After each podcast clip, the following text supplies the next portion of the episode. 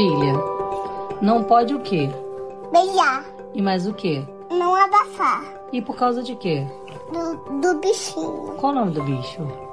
É coronavírus. Atenção, galera.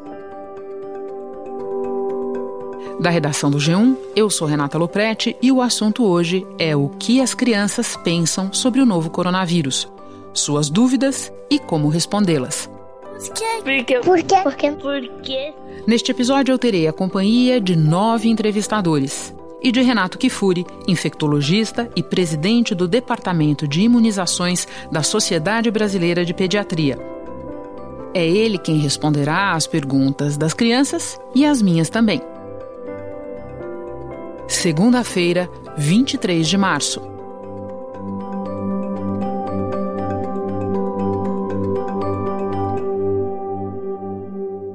Renato, muito obrigada por nos atender. Eu vou começar passando a palavra para os nossos entrevistadores especiais de hoje. Eu chamo Flora e tenho quatro anos. E por que a gente não pode ir na escola? A gente deve evitar nesse momento a transmissão do vírus de pessoa para pessoa. A escola é um lugar cheio de gente, né? Aquela entrada do colégio, as salas de aula, a hora do intervalo, a saída, aquele monte de criança junto pode fazer com que o vírus se passe de uma pessoa para outra. Então, nesse momento onde tem a gente bastante casos acontecendo, muita gente doente, é melhor deixar um tempo sem ir para a escola, né? Ficar em casa, arrumar outras formas de diversão, se a gente evita de ficar doente, a gente e os nossos amiguinhos. Meu nome é Maria Helena, eu tenho sete anos e eu queria saber por que se chama coronavírus. Oi, Maria Helena, legal essa tua pergunta porque os vírus a gente começa a dar nome para eles quando eles são descobertos de acordo com o lugar, com o tipo e às vezes até com o formato dele. O coronavírus lembra uma coroa, então esse corona vem de coroa. Então ele parece uma coroa quando olha no microscópio, por isso que recebeu esse nome. Quer ver uma curiosidade? O vírus da gripe a gente chama de influenza porque as pessoas achavam que tinha influência dos astros, que ele só dava no, verão, no inverno. Então, quando ficava no inverno muita gente doente, era influência. Então, os nomes que a gente dá para os vírus têm a ver com as características do vírus. Eu sou a Clarice, tenho 7 anos. Eu quero saber como surgiu o coronavírus. Olha, Clarice, o coronavírus não surgiu agora. Ele é um vírus velho, antigo, mas esse, que é o novo coronavírus que a gente chama, é um vírus que sofreu uma modificação. Ele ficou um pouquinho diferente, a gente chama isso de mutação. Quando ele sofre essa modificação, essa mutação, ele pode vir mais bravo, ele pode virar um vírus mais que causa mais doença nas pessoas. E é o que aconteceu com esse novo coronavírus. Olá, meu nome é Daniel e tenho 9 anos e queria saber do coronavírus. Qual é o sintoma mais grave dele? Daniel, a doença que o coronavírus causa nas pessoas pode variar muito. Tem gente que só tem um resfriado, fica com uma tossinha, que nem você está com o nariz escorrendo, às vezes um pouquinho de dor de garganta, mas às vezes ele pode ficar uma doença mais forte. Quando atinge o pulmão da pessoa, e olha que isso acontece mais com os velhinhos, por isso eles são mais importantes da gente protegê-los. Aí eles podem causar o que nós chamamos de pneumonia. Esse sintoma de falta de ar, de pneumonia, é o mais grave que o coronavírus causa. Deixa eu aproveitar para entrar na conversa, Renato. Você falou do mais grave, mas conta também para nós, seus entrevistadores de hoje, outros sintomas em que a gente tem que prestar atenção. Febre. O coronavírus é uma doença que dá quase sempre febre, tosse, e nós vamos ficar mais preocupados se começarmos a ter febre alta ou falta de ar. Esses são os sintomas que deve procurar o médico, que a mãe da gente deve levar a gente no médico, nossos pais, porque pode ser sim uma, uma infecção pelo coronavírus. Oi, eu sou o Jonathan, tenho 8 anos e queria saber se o coronavírus pode contaminar mais gente se continuarmos saindo na rua. Pode sim, Jonathan. O coronavírus se espalha quando a gente tosse, quando a gente espirra. Aquele que está doente, aquele que tem o vírus dentro dele, quando ele fala, quando ele tosse, quando ele espirra, quando ele põe a mão em algum objeto, ele pode espalhar para as outras pessoas. Então, quando a gente pede, fica em casa, não vamos ter aula esse período, a gente está evitando com que esse vírus se transmita, fica passando de um para o outro. Então, assim a gente vai ter menos gente doente, né? Oi, meu nome é João, eu tenho 5 anos e eu quero saber como as, como as pessoas que estão com coronavírus encostam em algum lugar, aí Aí as pessoas que não estão encostam no mesmo lugar e pegam. Olha, João, os vírus, quando a gente fala, a gente espirra, a gente tosse, a gente espalha no meio do ambiente da gente, na nossa mesa, no nosso livro, no nosso caderno, um monte de pequenos vírusinhos ali naquele lugar. Se alguém vai lá, encosta a mão pega esse vírus que ficou ali na nossa, no nosso material e leva para o nariz ou para os olhos e para a boca, pode sim pegar o vírus desta maneira.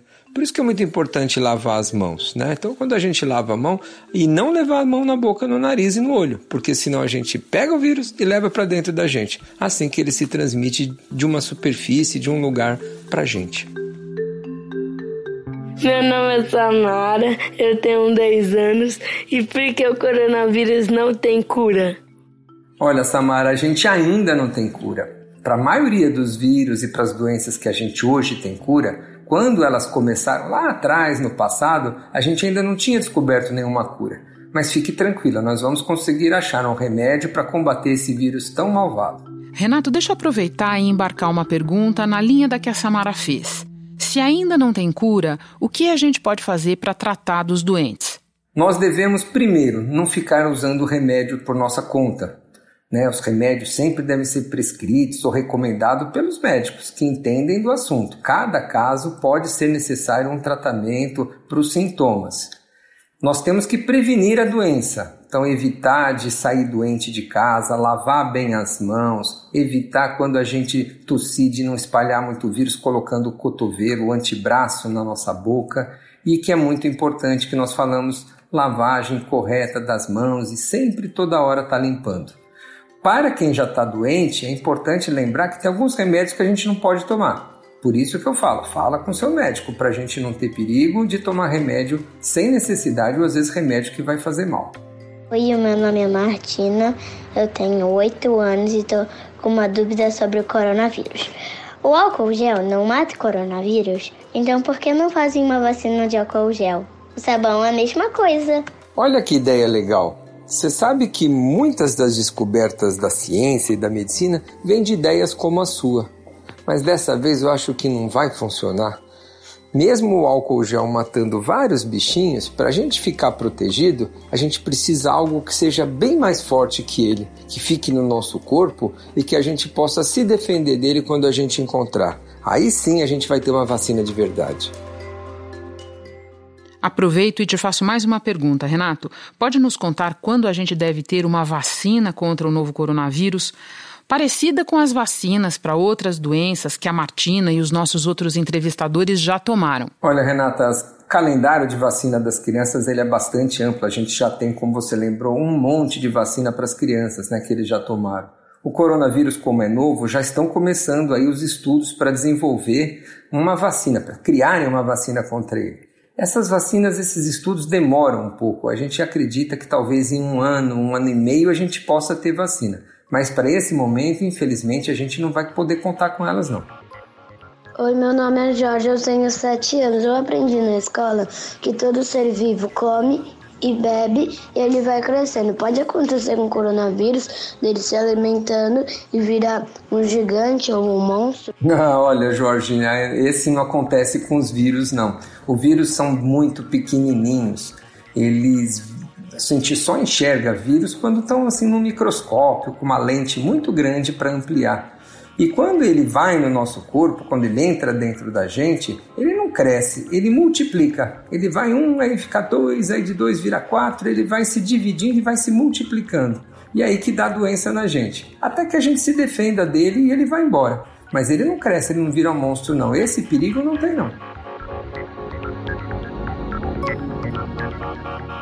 Bom, Renato, agora quero embarcar as minhas perguntas aqui no finalzinho da nossa conversa. Muitas crianças apresentam sintomas leves, às vezes nem apresentam nenhum. Então eu queria que você nos explicasse por que é importante protegê-las e protegê-las do contato com os idosos. Realmente as crianças têm sido poupadas nessa epidemia. Curiosamente, Renata, porque é, na maior parte das outras infecções virais que a gente conhece, como vírus influenza ou vírus respiratório. Os extremos das idades são os mais acometidos com gravidade. As crianças menores de 2 anos e os idosos acabam sendo os grupos mais vulneráveis. Não se conhece ainda ao certo é, o porquê né, dessas crianças não, não, não responderem de maneira mais grave. Em compensação, as crianças, por é, serem expostas da mesma maneira que os adultos são, costumam carrear o vírus, serem transmissores do vírus e ter um importante papel na transmissão, não só dentro da escola, mas especialmente intrafamiliar. Então, recentes dados da epidemia da China mostram isso. As crianças desempenham um papel importante na cadeia de transmissão do vírus. Então, ao poupar as crianças da exposição dentro de escola, dentro de ambientes fechados, nós estamos protegendo indiretamente aqueles que convivem com ela, especialmente os idosos, que são os mais vulneráveis.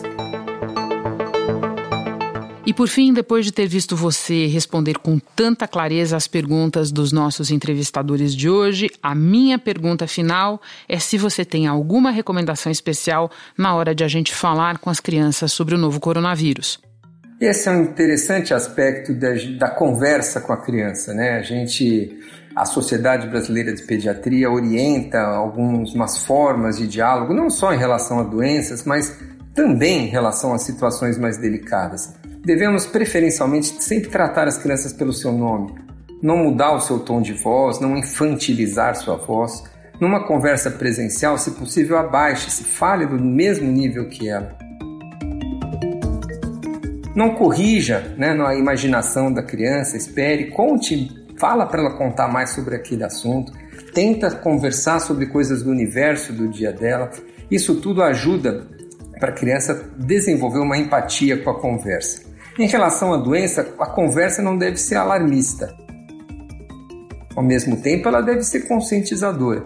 É o momento oportuno de ensinarmos a lavar as mãos, a ter cuidados com a higiene, mostrar a importância da higiene e como se prevenir. O adulto tem esse papel realmente, transmitir segurança, transmitir carinho, transmitir afeto nessa conversa, mas ao mesmo tempo a responsabilidade da orientação e da educação.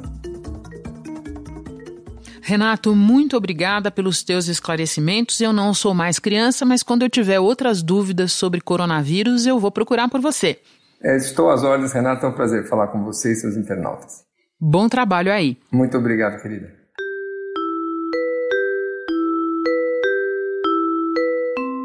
Se você está em casa com uma criança, ou mais de uma, deve estar se virando nos 30 para dar atenção enquanto acumula tarefas que antes eram divididas com a escola. Uma sugestão para os dias de isolamento é tentar envolver as crianças nessas tarefas.